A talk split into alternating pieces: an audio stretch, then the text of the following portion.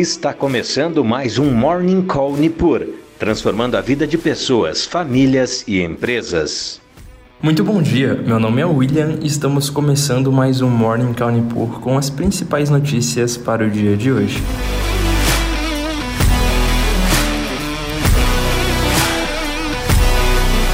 E nesta terça-feira, a maioria dos mercados asiáticos fechou em alta na mesma direção das operações dos índices futuros dos Estados Unidos e bolsas da Europa, após crescente frustração com a política de Covid-0 na China derrubar os mercados globais no dia de ontem. Vale destacar que, para o dia de ontem, o gigante asiático registrou uma queda diária no número de infecções pela primeira vez desde o dia 19 de novembro. Enquanto isso, alguns participantes de mercado especulam se algum tipo de mudança mudança na política de Covid-0 poderia ser anunciado devido a pressões de manifestantes. Chegando no Brasil, temos o senador Marcelo Castro, relator geral do orçamento de 2023, protocolando no dia de ontem no Senado a proposta de emenda à Constituição, PEC, da transição, retirando o Bolsa Família do teto de gastos por quatro anos. Essa PEC acaba sendo uma prioridade do governo eleito, que busca garantir recursos antes de tomar a posse nos primeiros meses de gestão no ano que vem, e é acompanhada muito de perto pelo mercado financeiro em razão de seu impacto sobre as contas públicas. Então devemos acompanhar como isso deve tramitar no Senado e se deve ser aprovado ou não. E na agenda econômica temos o resultado primário e dados de arrecadação do governo brasileiro em outubro, além do IGPM e do índice de preços ao produtor.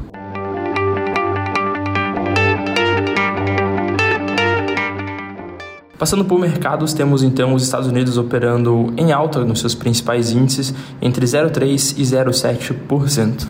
A Ásia também fechou em queda, apesar do seu momento mais delicado quanto ao Covid, mas a Comissão Nacional de Saúde acabou prometendo em comunicado acelerar o aumento da taxa de vacinação das pessoas com mais de 80 anos e continuar a taxa de vacinação de pessoas de 60 a 79. Então, é, esse possível aumento na taxa de vacinação também pode ser positivo na visão do mercado. E os índices fecharam aí entre mais 1 e mais 5,24% no caso de Hong Kong, como destaque no dia de hoje. E os mercados europeus acabam também acompanhando esse maior otimismo no dia de hoje dos mercados. Estão subindo entre 0,2% e 0,8% nos seus principais índices.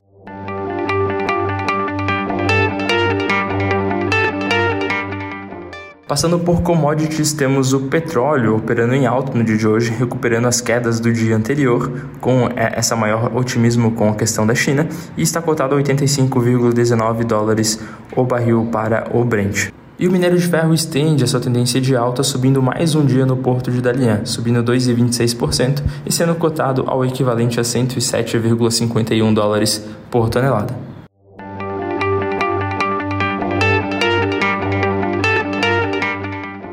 No noticiário econômico temos Haddad negando ter sido convidado para assumir o Ministério da Fazenda. Isso pode até ser positivo para o mercado, já que o seu nome era um nome não técnico para assumir um cargo técnico de bastante importância para a economia.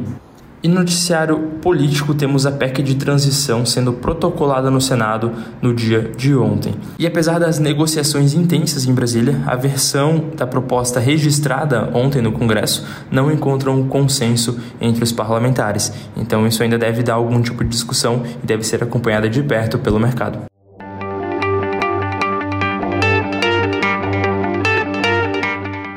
E no radar corporativo temos Itaú Unibanco aprovando o pagamento de juros sobre capital próprio, no valor de 48 centavos aproximadamente por ação, com retenção de 15% de imposto de renda na fonte. O pagamento deve ocorrer no dia 28 de abril de 2023 e farão jus os acionistas com base acionária no dia 8 de dezembro desse ano.